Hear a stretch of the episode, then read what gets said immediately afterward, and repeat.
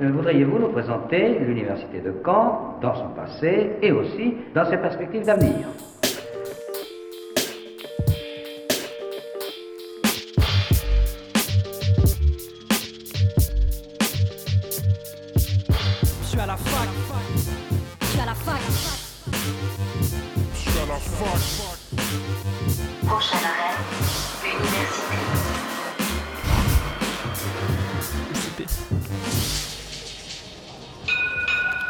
Bonjour à toutes et à tous, c'est Axel et vous êtes bien sur Radio Phoenix. Je suis ravi d'enfin vous retrouver en ce début d'année.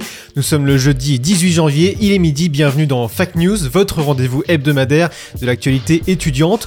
Au programme aujourd'hui, nous recevons un docteur et une doctorante, pas tant pour leur domaine de recherche que pour leur, le projet qu'ils portent.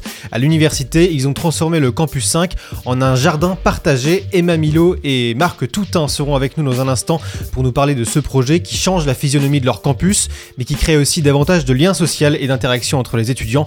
Ils nous expliqueront à notre micro ce qui les a motivés à porter ce projet et la manière dont il a contribué à faire vivre et évoluer cet espace du campus 5. Marie vous présentera ensuite sa chronique Anima Fact News avec ce midi l'interview de Clara Beno, euh, membre de l'association Geste qui vient en aide aux personnes sans abri. Et puis on reviendra euh, ensuite à l'université, cette fois-ci 4 siècles plus tôt, avec le retour tant attendu de Il était une fac, votre chronique mensuelle de l'histoire de l'université. Et puis on terminera notre émission avec notre agenda de la semaine, des prochains événements de l'université à ne pas manquer. la plus moderne des universités d'Europe. Mais avant cela, on fait un point sur ce qu'il faut retenir de l'actualité étudiante et on commence donc avec le récap, non pas de la semaine, mais du mois. « 20% des étudiants ne mangent pas à leur faim, voilà ce qu'a révélé, euh, ce qu'a révélé il y a une semaine un rapport de la FAGE, qui est la première organisation étudiante de France, un chiffre qui grimpe à 28% pour les étudiants boursiers, soit près d'un étudiant sur trois. À noter qu'une membre de la FAGE a expliqué sur France Info que les plus touchés étaient les non-boursiers, à la limite de pouvoir bénéficier du régime de bourse, en particulier pour se nourrir. Cette part avait explosé lors de la crise sanitaire, crise pendant laquelle près d'un étudiant sur deux s'imposait des restrictions alimentaires. Le chiffre aujourd'hui anormalement élevé, mais ce n'est pas tout. La FAGE s'est aussi renseignée sur les conditions de logement des crous des étudiants, et là les chiffres sont tout aussi inquiétants. En moyenne, c'est un étudiant sur trois qui aimerait disposer d'un logement étudiant. Motif économique oblige pour la grande majorité. Ils sont aussi nombreux à redouter que ces logements soient insalubres. Côté job étudiant, l'impact de cette précarité économique est important. 4 étudiants sur 10 affirment avoir besoin de se salarier à côté de leurs études. La FAGE met en cause le manque de logement et fustige les promesses au mépris des réalités de terrain. Si le gouvernement a promis 35 000 logements supplémentaires en, plus de ceux construits depuis 2017, l'organisation étudiante, elle, attend des résultats concrets. L'idée pesait déjà avant que la loi de migration ne soit adoptée. La caution pour les étudiants étrangers va entrer en vigueur prochainement. Cette caution, les étudiants vont devoir la verser pour garantir un éventuel retour dans leur pays d'origine. Elle a été estimée par l'ancienne première ministre à un coût de 10 à 20 euros environ, un montant qui peut paraître dérisoire, mais qui est d'une part symbolique et qui risque de causer euh, moins d'attractivité et d'autre part qui est modifiable à souhait par les gouvernements, ce qui signifie que cela pourrait faciliter l'action des prochains gouvernements s'ils décident d'aller davantage à l'encontre des étudiants étrangers. Un critère supplémentaire qui s'ajoute aux 615 euros par mois nécessaires pour, pouvoir étudier sur le sol français, ce qui représente déjà la modique somme de 7000 euros par an. Les frais universitaires sont également plus élevés pour les étudiants étrangers, en moyenne entre 15 fois plus cher et 20 fois plus cher que pour les étudiants français. Les présidents d'université ont notamment dénoncé une batterie de mesures allant à l'encontre des valeurs d'égalité républicaine que prônent les universités. La plateforme Parcoursup a ouvert ses, por- ses portes hier, c'est donc euh, le feu vert pour les 700 000 élèves de terminale qui devront choisir 10 vœux parmi les quelques 23 000 formations proposées. Une licence dans une fac bien précise compte pour un vœu. Les écoles de commerce et de management, elles en revanche, fonctionnent par réseau. Si vous voulez par exemple candidater à l'EM Normandie, il vous faudra can- candidater pour les écoles de management françaises et sélectionner celles qui vous intéressent. Cela constitue un sous-vœu, 20 sont possibles au total. Pour rappel, plusieurs formations connues et reconnues ne figurent pas sur Parcoursup, c'est le cas de Sciences Po par exemple, et de certaines écoles de commerce, d'ingénieurs ou encore d'hôtellerie. En bref, les écoles spécialisées et bien souvent privées. Cette année, la plateforme a fait le plein de nouveautés. Il est désormais possible d'émettre des vœux favoris, mais aussi d'avoir un comparateur de formation ou encore la possibilité d'être informé par le biais d'une alerte des dates des journées des portes ouvertes. On sait combien c'est important pour les étudiants pour pouvoir se décider. Prochaine date limite le 14 mars, date, à partir de laquelle il, il ne sera plus possible de modifier ses vœux. Les étudiants auront en revanche jusqu'au 3 avril pour en rajouter. Retour à Caen avec cette actu hautement symbolique. Des croix celtiques ont été taguées ce lundi sur le campus 1 de l'université, accompagnées d'une multitude d'auto- d'autocollants néofascistes. Rappelons-le, la croix celtique est un symbole politique utilisé par l'extrême droite radicale dans sa globalité. Des tags qui ne sont pas les premiers à leur apparition sur le campus. Les derniers en date sont des croix gammées taguées à plusieurs reprises en octobre dernier. Un incident qui en dit long sur ce contexte de progression de l'extrême droite au sein des universités. Preuve en est, la cocarde étudiante, principale association étudiante d'extrême droite, créée en 2015, s'est installée pour la première fois à Caen fin novembre. Et on termine notre récap avec une actu plus légère. Une station météo a été installée sur le campus 1 il y a quelques semaines, non loin de l'entrée de la MRSH. Elle mesure la température, le taux d'humidité, le rayonnement solaire et la pression atmosphérique. Mise en place par Olivier Canta du laboratoire ID, ce dispositif permet aux chercheurs d'imaginer le campus d'ici 2050, mais aussi aux étudiants de s'informer tout simplement des conditions météo, très utiles en cette vague de froid.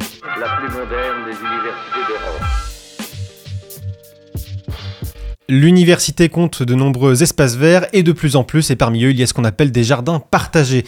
Le dernier en date, il y a quelques mois, est né sur le campus 5, un campus dont on ne parle pas souvent et qui est situé à côté du campus 4, derrière le CHU à Hérouville donc, un campus dont on ne parle pas assez mais qui pourtant est bien vivant, preuve en est avec ce projet. Bonjour Emma Milo. Bonjour. Et bonjour Marc Toutin. Bonjour. Vous êtes euh, docteur, re- respectivement doctorante et docteur pardon, à l'université. Euh, pour commencer, est-ce que votre formation elle a un lien avec votre projet ou est-ce que, est que vous êtes botaniste ou en études de sciences de la Terre ou pas du tout? Pas du tout. Pas du tout. On, fait, on a fait tous les deux des études en fac de sport, en STAPS. Et l'idée a germé quand on a vu un peu les extérieurs aux alentours de notre laboratoire. Donc notre laboratoire de recherche euh, qui s'appelle Comet, euh, il est situé au PFRS. Et euh, bon, bah, je sais pas si tout le monde a eu l'occasion d'aller au PFRS, mais c'est pas ce qui est le plus arboré et le plus euh, où il y a le plus d'arbres et, de biodiversité, on va dire. Et euh, les midis, quand il faisait beau, on allait manger dehors. Et euh, juste à côté de notre laboratoire, il y a un terrain qui était en friche. Et l'idée a commencé à germer. On s'est dit, mais pourquoi ce terrain est en friche et pourquoi on ne pourrait pas faire un, jardin qui, qui, qui est déjà un peu plus arboré? Alors on va en reparler plus en détail justement. On l'a dit, vous avez créé un jardin partagé. Comment il fonctionne exactement et, qui peut le partager pour commencer? Eh bien, ce jardin s'adresse à tous les étudiants, mais aussi les, personnels s'il y en a qui veulent euh, s'impliquer dedans. Euh, c'est un jardin qui est censé marcher à peu près en, autonomie. On n'a pas pu euh, mettre de gros légumes ou de gros fruits à cause des, des lapins, tout simplement. On nous a vite déconseillé de mettre des choses trop comestibles et trop attirantes pour les lapins. Donc carottes, patates, ce genre de choses, c'était vite banni. Euh, donc on a mis des choses qui se consomment facilement et qui surtout euh, s'entretiennent un peu toutes seules en autonomie. Euh, je pense à beaucoup d'aromates par exemple. Euh, et également euh, des, des petits fruitiers en fait comme euh, framboises, fraises, cassis, groseilles, des choses comme ça. Donc on a aussi des végétaux qui sont comestibles finalement dans ce... Exactement. Et ensuite, on, on est parti sur un design et un, un objectif de permaculture. Donc déjà, dans, dans l'autonomie, dans permaculture, il y a perma comme permanent, qui va s'auto-entretenir et rester vivant malgré l'inaction de l'homme. Donc ça, c'est plutôt un objectif central. Et puis, donc, il y a beaucoup de diversité, aussi un objectif dans la permaculture, et euh, de non comestibles aussi. Et on a essayé de faire des choses un peu qui... euh, euh, font à la fois de la flore et de la faune, donc des abris, des zones qui vont stimuler la vie, autres que les lapins, et aussi les abeilles qui sont juste à côté. En fait, il y a des ruches pas, loin qui sont en- entretenues par un labo, je crois que c'est le CERN, qui est juste à côté. Donc il y a, je crois, cinq ruches. Mm. Et euh, c'est pour ça qu'on a aussi mis pas mal d'arbustes et de plantes mellifères qui, qui vont s'échelonner sur toute l'année. Donc il y a aussi le souci d'intégrer euh, le jardin euh, dans son écosystème déjà euh, présent. C'est pas au hasard, on, on, on met pas n'importe quelle plante. Il y a aussi l'idée voilà que ça, ça respecte toute une logique ça. de l'environnement. c'est ça. C'est ça, on a un peu travaillé avec le groupe de travail du PFRS quand même pour faire émerger les idées et puis on n'est pas non plus des pros de la botanique. Donc on a aussi travaillé avec un chercheur botaniste pour qu'il nous donne aussi euh, des idées et ce que lui il en pense euh, sur ce qu'on doit planter ou ce qu'on doit pas planter. Et en plus de ça, on a mis euh, deux composts. Donc comme ça, nos deux laboratoires, donc que ce soit Nîmes ou Comet, à la place de mettre la poubelle, eh ben on peut aller mettre dans les composts. Et en plus de ça, sur le sur le sur l'endroit où on a fait le jardin, il y a deux récupérateurs d'eau. Donc bon bah la Normandie normalement il n'y a pas trop de mal euh, pour euh, la pluie et, euh, donner à boire à, nos plantes, mais on a quand même deux récupérateurs qui permettent euh, l'été de pouvoir euh, arroser euh, sans passer par euh, par euh, l'eau euh, du PFRS. Euh, Est-ce que c'est la première fois que vous montez un, projet comme celui-ci? Euh, Comment, comment est-ce qu'il s'effectue entre l'idée qui a germé et l'aboutissement de ce jardin? Et ben, euh, on a demandé conseil à notre direction de laboratoire, qui nous ont renvoyé euh, vers euh, la CEVEC et vers le CRUS pour euh, répondre à un appel, à un appel à projet étudiant. Et donc, on a monté le dossier euh, ensemble, donc euh, avec Marc, euh, Anne-Lise et Pauline. Donc, Anne-Lise, elle, elle est docteur euh, tout fraîchement de Comet, et Pauline, elle est doctorante au Nîmes. Donc, c'est un autre laboratoire qui est deux étages au-dessus de nous. Et donc, on a monté un projet tous les quatre avec l'aide de Gaëlle Quark, qui est directrice adjointe de notre laboratoire. Et donc, on a déposé ce- cet appel à projet. Euh, on a eu euh, une validation sur principe, mais on nous avait demandé quand même d'aller essayer de chercher des partenaires extérieurs à la CEVEC, chose qu'on a faite. Donc, on a écrit à la commune, à la communauté des communes, au département, à la région. On n'a pas forcément de réponse de leur part. Et donc, euh, à partir de là, la CEVEC nous a donné l'accord complet pour financer ce, ce jardin. Et c'est vous avez plus euh, vous êtes plus dirigé vers la CEVEC plutôt que de, créer forcément une association. Ça aurait été euh, peut-être moins facilitant ou c'était l'idée est peut-être venue toute seule. euh, Bah, en fait, le problème, c'est qu'il n'y avait rien du tout sur l'espace. Vu qu'on a mis également un petit cabanon de jardin, des tables de pique-nique, il fallait quand même du gros œuvre, chose qu'on n'aurait pas du tout pu faire tout seul et qui a quand même un certain coût. Donc euh, finalement, on s'est déjà rapproché de la CEVEC, en fait, sans trop savoir euh, réellement comment ça allait finir. En fait, on a vraiment germé l'idée euh, au fur et à mesure qu'on a construit le, le projet. Et c'est à la fin, on s'est dit que euh, on n'a pas encore créé d'association, c'est pas trop. euh, parce que nous, vu qu'on est doctorant, en fait, euh, on on n'est pas censé rester dans notre laboratoire, on est amené à bouger. Donc nous, l'idée, ce serait quand même d'essayer de créer une association ou un groupe d'étudiants pour qu'ils puissent avoir euh, que, que ce soit périn en fait et que d'autres personnes prennent le relais pour, euh, pour entretenir le, le jardin. Donc c'est encore un peu flou, on sait pas trop comment on va s'y prendre, mais après on, on est ouvert à, à toute personne qui veulent bien nous aider ou toute association. On sait qu'il y a des associations euh, sur la biodiversité sur le campus. Je sais qu'ils sont plus sur le campus 1 que sur le campus 5, mais nous on est, on est partant quoi. Et ça qui est intéressant aussi, c'est que vous créez euh, aussi euh, du, contenu euh, dans ce domaine-là sur d'autres campus que le, campus 1. Euh, vous, vous parliez du, comment dire, du caractère nouveau pour vous de, créer un projet sur le, campus. C'est aussi la première fois que, enfin, au moins une des premières fois que qu'un projet de ce type est créé sur, la fac. Est-ce que vous savez si d'autres étudiants avaient créé le même genre de projet avant ou peut-être euh, pas de la même manière euh, Si on sait que le CERM, donc le laboratoire du CERM qui est euh, en face de nous, a aussi créé son propre jardin collaboratif.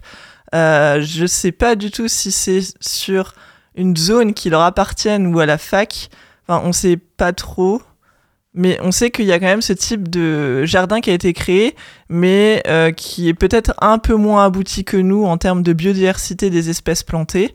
Mais on sait qu'ils ont une zone avec un compost, euh, des tables de pique-nique, mais euh, ils plantent au fur et à mesure. Mais après, on sait pas trop comment ça fonctionne, euh, eux, leur entretien, sur qui s'occupe de ça. Mais on sait que à côté de nous, ça a été fait. Après, sur d'autres campus, Ouais. enfin, je marque. Je me demande s'il n'y a pas ça déjà au campus 1. Au campus 1, ça existe déjà, ouais, c'est c'est une. je- le nom m'échappe, mais euh, effectivement, ça, le, le, le- le concept existe déjà sous une autre, sous une autre forme. Euh, pourquoi c'est important pour vous de, de faire euh, un projet de ce genre à l'université et pour l'université précisément? Qu'est-ce que. Qu'est-ce que ça. Qu'est-ce que. Bah, parce que ça manque. Ça manque. Et puis nous, on était un peu euh, triste de voir ce- cette zone-là euh, recouverte de lierre qui, qui bougeait pas trop, euh, inaccessible, inexploitable, alors que bah, on voit bien qu'autour du, campus 5, là, autour du PFRS, en tout cas, il manque des tables, il manque des zones, il manque de l'herbe, il manque euh, un peu de, de vie et de verdure. Euh, en fait, c'est une zone qui a été construite il n'y a pas si longtemps que ça, ça a même pas 10 ans, je crois. Ça a été construit en 2016, le PFRS Non, peut-être un peu plus tôt. J'étais pas là. Euh, non, ouais, peut-être un peu plus tôt. Donc ça a tout juste 10 ans, je pense, ou un petit peu plus. Et c'est vrai que ça se voit. Parce qu'il y a beaucoup de zones qui sont euh, encore euh, plus de béton et de, de, de friches, de, petits, de petites plantes qui sont là en, en exploratrice, mais qui sont pas du tout développées. N'est pas encore aménagé. d'écosystème de- ouais. Voilà. Et donc je pense qu'il faut, à un moment, il faut commencer, il faut y aller. Et tout le monde en parle un petit peu. Donc euh, voilà, c'est... Est-ce qu'il y a des contraintes particulières euh, auxquelles vous avez dû faire face, peut-être euh, en termes de, de périmètre? Je sais pas, euh, la taille exacte de votre euh, jardin partagé, c'est, c'est... Il fait quelle taille à peu près euh? J'ai pas le compas dans l'œil, Ouais. donc j'ai pas envie de raconter des bêtises. Mais je pense que c'est 10 mètres sur 20 mètres. Moi, je- ouais, euh, je, dirais, je dirais un petit peu plus, je pense que ça fait petit peu peut-être 100 plus. mètres carrés au moins au sol. Euh, on n'a pas eu de contrainte en fait parce que notre objectif c'était dès le début d'aménager cette zone-là. Après, euh, on a eu une contrainte parce que il y a, il y a déjà des plantés, on voulait pas les enlever parce qu'elles sont bien là, elles sont utiles. Il y a des arbres aussi qui Ouais, sont là. Il y a laissés. trois petits arbres. Bon, ils sont pas euh, ex- extraordinaires, c'est-à-dire que vu qu'il y a pas mal d'ombre, euh, ils n'ont pas pu se développer énormément et puis ils sont pas for- forcément fruitiers. Mais on les a laissés aussi parce qu'on voulait pas les enlever. Euh, et puis donc après, à partir de là, bah, on, on a très vite euh, délimité euh, la zone, euh, un peu le dessin euh, global du jardin, et puis euh, c'est venu assez naturellement. Est-ce que c'est un projet qui, qui coûte cher finalement? Euh, Vous dites que la CVEC vous a, vous a largement euh, aidé. On pourrait dire que c'est juste des végétaux. Donc est-ce que c'est accessible? C'est un projet qui, qui a demandé un effort financier particulier ou... C'est un certain coût, effectivement. Ouais, c'est On- assez cher. On hein. s'imaginait pas que ça coûterait aussi cher. Euh, on pensait pas aussi qu'on allait passer dès la première commission et que on allait nous donner une validation pour le projet total. Donc ça, on était assez surpris et assez content même. Mais ouais, effectivement, ça, ça revient quand même euh, vite cher et on, du coup, d'un côté, on peut comprendre que euh, ils mettent pas euh, tous leurs sous euh, de dans ce sens-là, même si ça manque cruellement et c'est indispensable pour les étudiants, pour le personnel et pour, euh, pour euh, tout ce qui est faune, faune, euh, faune et flore euh, aux alentours. Pour en revenir au, au strict fonctionnement de ce jardin, euh, est-ce que par exemple un étudiant peut venir planter une, une, une plante, un arbuste, un végétal euh, euh, s'il en a envie Ou est-ce qu'il y a des, des règles? Est-ce que c'est cadré? Est-ce que c'est fixe? Alors dans l'idée, non. Euh, il faut pas venir planter euh, tout et n'importe quoi, et normalement tout sera rempli. La seule chose qu'il faudra faire, c'est entretenir. Entretenir tranquillement, euh, récolter si on veut, euh, des petits fruits euh, ou, des, ou même des aromates, des feuilles ou des, des choses comme ça. Mais l'idée, c'est que ce soit un jardin qui, qui vive un petit peu avec pas trop d'intervention humaine, qu'il faut, il faut pas rajouter beaucoup de choses. La nature fera, fera son travail toute seule. On verra ce qui tient, ce qui tient pas, mais en tout cas, il faut réfléchir aux choses qu'on met à chaque fois. Parce que faut pas déséquilibrer, faut pas mettre n'importe quoi. Au sens où euh, c'est un jardin qui est pensé. Et euh, si on met. euh, si on autorise les gens à mettre tout et n'importe quoi, ça va un peu détruire hein, euh, l'écosystème ou en tout cas la logique de la chose. Et l'accès au cabanon n'est pas ouvert. Euh, on a mis un cadenas quand même pour éviter tout ce qui était vol ou personnes qui qui pensent pas comme nous, on va dire. Et du coup, Le cabanon, c'est là où. pardon, Ouais. c'est- C'est on- en fait dans euh, au milieu du jardin. Du coup, c'est vraiment sur des couches extérieures. Donc il y a toute la végétation qui est autour et on a l'étape de jardin et le cabanon qui est à l'intérieur, on va dire. Et donc il y a un cabanon où on a stocké tout notre matériel pour entretenir le jardin. Et donc c'est un cabanon qui est sécurisé, donc il y a un canal dessus. Et pour euh, venir entretenir le jardin, euh, euh, nous aider à la vie du jardin, du coup, il faut quand même se déclarer en amont auprès de nous pour avoir accès au jardin et pouvoir venir entretenir et avoir accès aux outils. Ce que j'allais vous dire, c'est en fait compte, c'est un jardin qui n'est qui n'est pas vraiment entretenu par les jardiniers de l'université, voire pas du tout. C'est c'est il y a une certaine forme d'autonomie quand même dans dans le projet que vous portez. Oui, oui, bien sûr. Euh, c'est juste les haies euh, qui sont autour, je pense, qui seront taillées par, euh, par, les, par les employés de l'université. Je, je crois que c'est Valois, l'entreprise Valois qui fait Mm. les espaces verts. Je pense que ça, ils vont tailler. Euh, puisque ça dépasse en fait sur les côtés, les haies ça, ça pousse pas mal. Mais Et sinon l'intérieur, l'intérieur je pense pas. Je pense que ça sera, ce sera, à nous de le nous, faire. ouais. Enfin à nous, à nous, à À vous, nous. à tout le monde en fait. À tous ceux qui veulent s'inv- qui veulent s'investir en tout cas. On continue de parler de, de ce projet de jardin partagé que vous avez porté et qui a vu le jour sur le campus 5 de l'université, juste après Mepongo Loca de la chanteuse Kali Uchis. A tout de suite sur Radio Phoenix.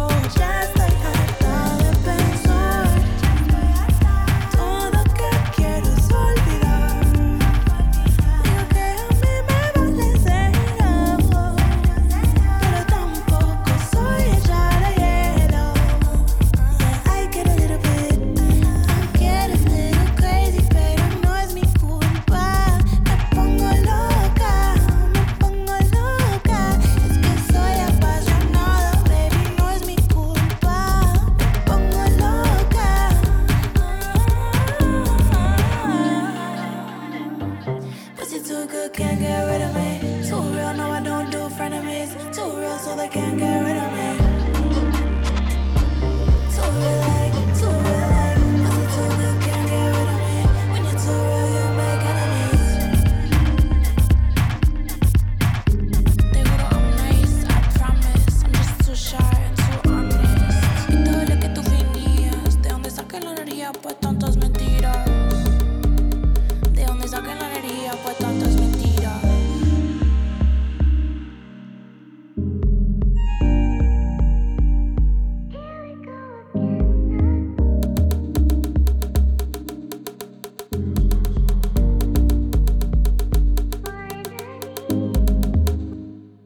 C'était Mepongo Loca de Kali Uchis. Vous êtes toujours à l'écoute de Fact News sur Radio Phoenix et nous parlons de ce dispositif de jardin partagé sur le campus 5 de l'université qui a pu voir le jour grâce à nos deux invités, Emma Milo et Marc Toutin.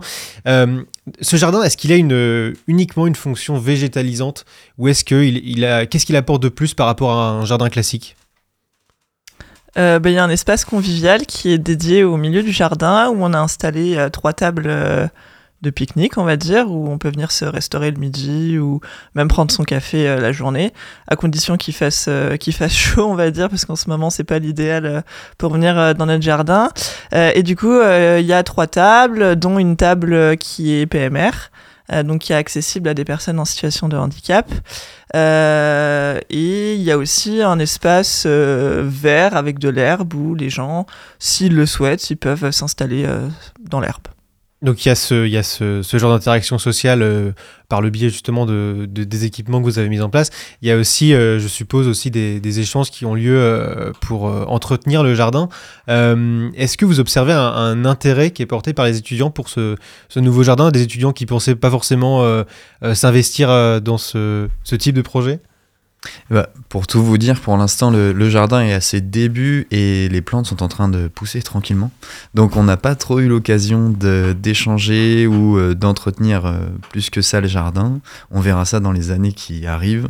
Mais c'est l'idée. C'est l'idée que ça soit un lieu d'échange, de détente, de partage, à la fois juste pour des utilisateurs qui viennent euh, s'installer, manger, passer un, bon moment ou cueillir un petit truc, et puis aussi pour les personnes qui vont euh, l'entretenir tout simplement utiliser un peu le matériel, apprendre des choses. On a envie aussi de mettre des étiquettes sur chaque plante, euh, de mettre des tutos pour le compost, sensibiliser les gens à ça aussi, essayer de les, les attirer, d'avoir un petit peu plus la main verte et de comprendre que un jardin c'est pas que arroser, c'est pas que récolter, c'est aussi prendre soin, entretenir, partager, discuter, apprendre, et puis, et puis voilà. C'est ça ce que j'allais vous dire. Il y a, il l'aspect aussi euh, pédagogique et de transmission aussi de, de- comment euh, apprendre à entretenir un jardin.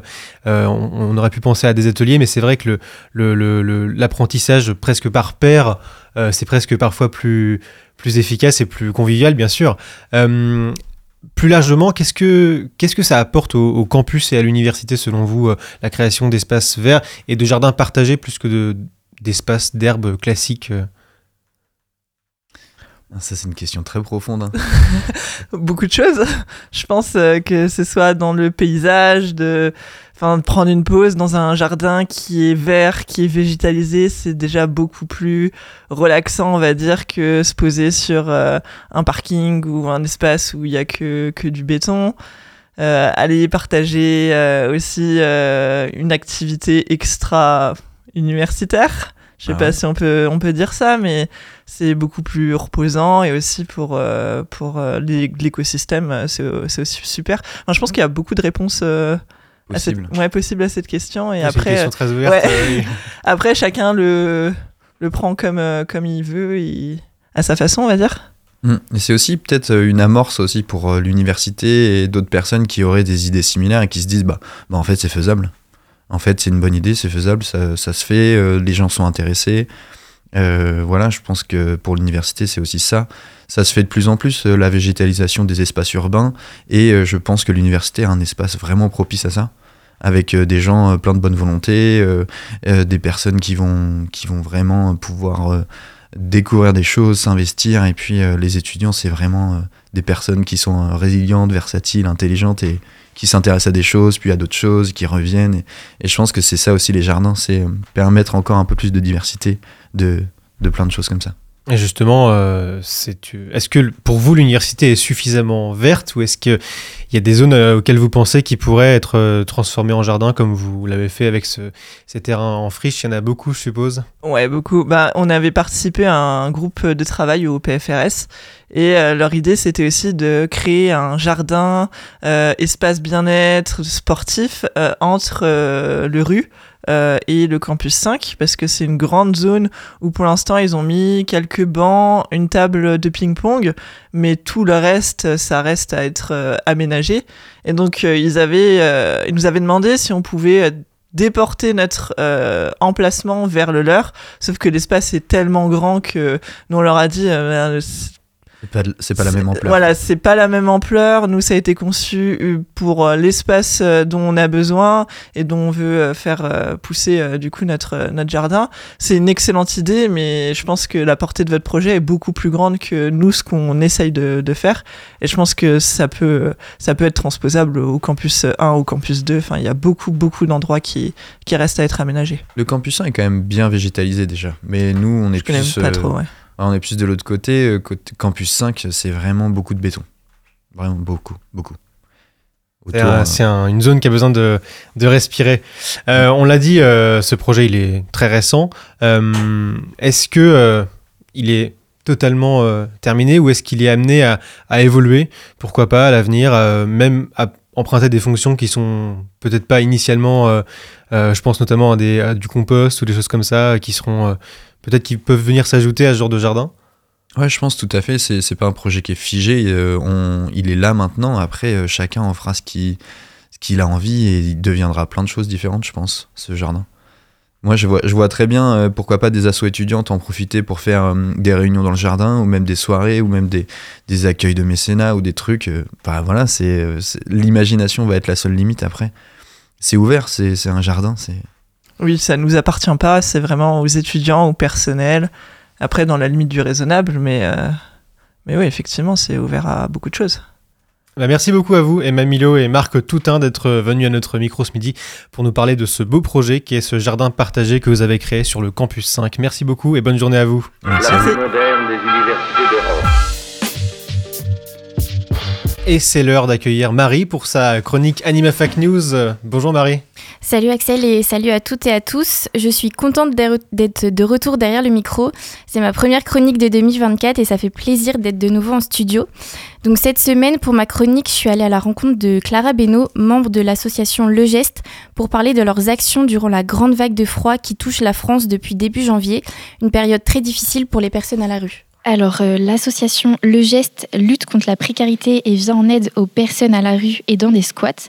Je suis aujourd'hui avec Clara Bruno, membre active de l'association. Bonjour Clara. Bonjour. Alors, GEST, ça signifie Groupe d'étudiants pour la santé de tous les exilés. Votre association, elle agit sur le territoire canet pour offrir une aide inconditionnelle centrée sur la santé. Mais toi, personnellement, pourquoi tu as décidé de t'engager dans cette association? Et j'ai décidé de m'engager dans cette association. En fait, de base, euh, c'est avec un groupe de copains. On a eu l'idée parce que c'était déjà un groupe d'étudiants qui existait auparavant, mais qui, enfin, ça s'est fini à, la suite du Covid en fait, où euh, du coup il y avait plus personne qui se mobilisait pour faire des maraudes. Et euh, c'était vraiment bah, euh, pour donner euh, accès aux soins euh, aux personnes qui en ont euh, pas forcément accès. Donc, euh, à Caen et partout en France, depuis euh, début janvier, on connaît une grande vague de froid. Ces températures glaciales, elles perdurent et c'est une situation qui est particulièrement difficile pour les sans-abri. Donc, euh, quelles actions le geste propose durant cette période de, de grand froid?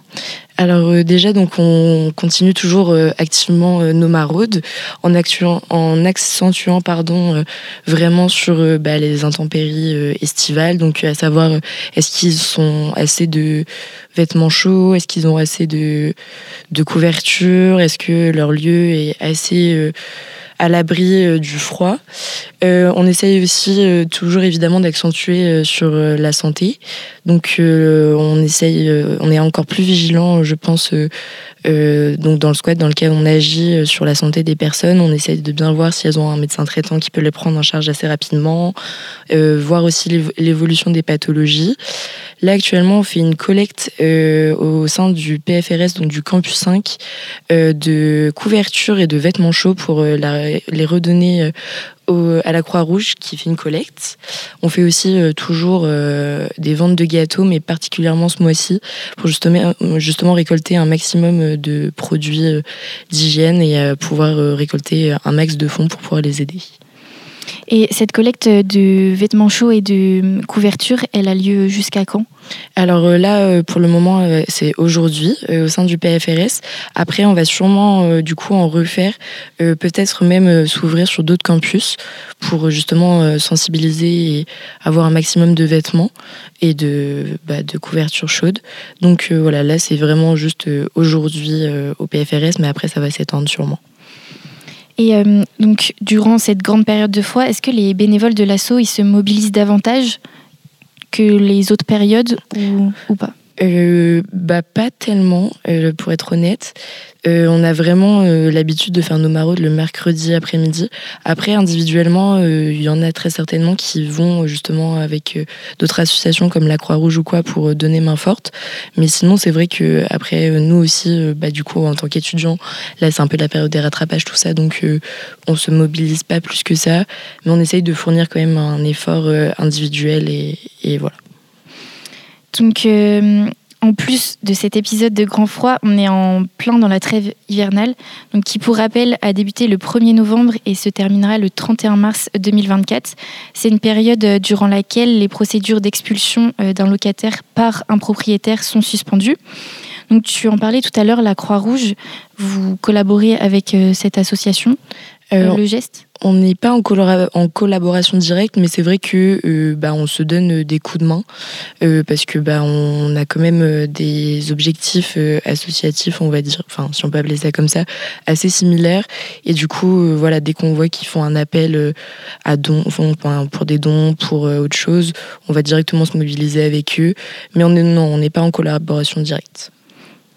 Et est-ce que euh, votre association collabore avec la ville pour venir en aide aux sans-abri? Parce que par exemple, je vois euh, l'ouverture euh, du centre d'hébergement de Mondeville a été prolongée. Donc est-ce que ces lieux vous sont indiqués par la ville pour que vous puissiez par la suite transmettre les adresses aux sans-abri? Euh, non, pas du tout. On ne collabore pas du tout avec, euh, avec la mairie euh, de Caen. On collabore par contre avec d'autres associations qui, elles, sont au courant. Notamment, donc, on a le SAMU social. Bon, là, c'est pas, pas une association, c'est carrément, enfin, c'est autre chose. Mais on a aussi la LVD, la voie difficile. On a aussi. l'AG Lutte, euh, donc, euh, qui est une association euh, qui s'occupe, qui, ouais, qui lutte contre les, expulsions et surtout contre le fait de remettre à l'abri les personnes qui sont, qui sont dehors. Et voilà, mais non, on n'est pas directement en contact avec la mairie de Caen, mais c'est une super chose, enfin c'est une bonne nouvelle qu'ils fassent ça. Toi, tu as décidé de t'engager dans cet assaut.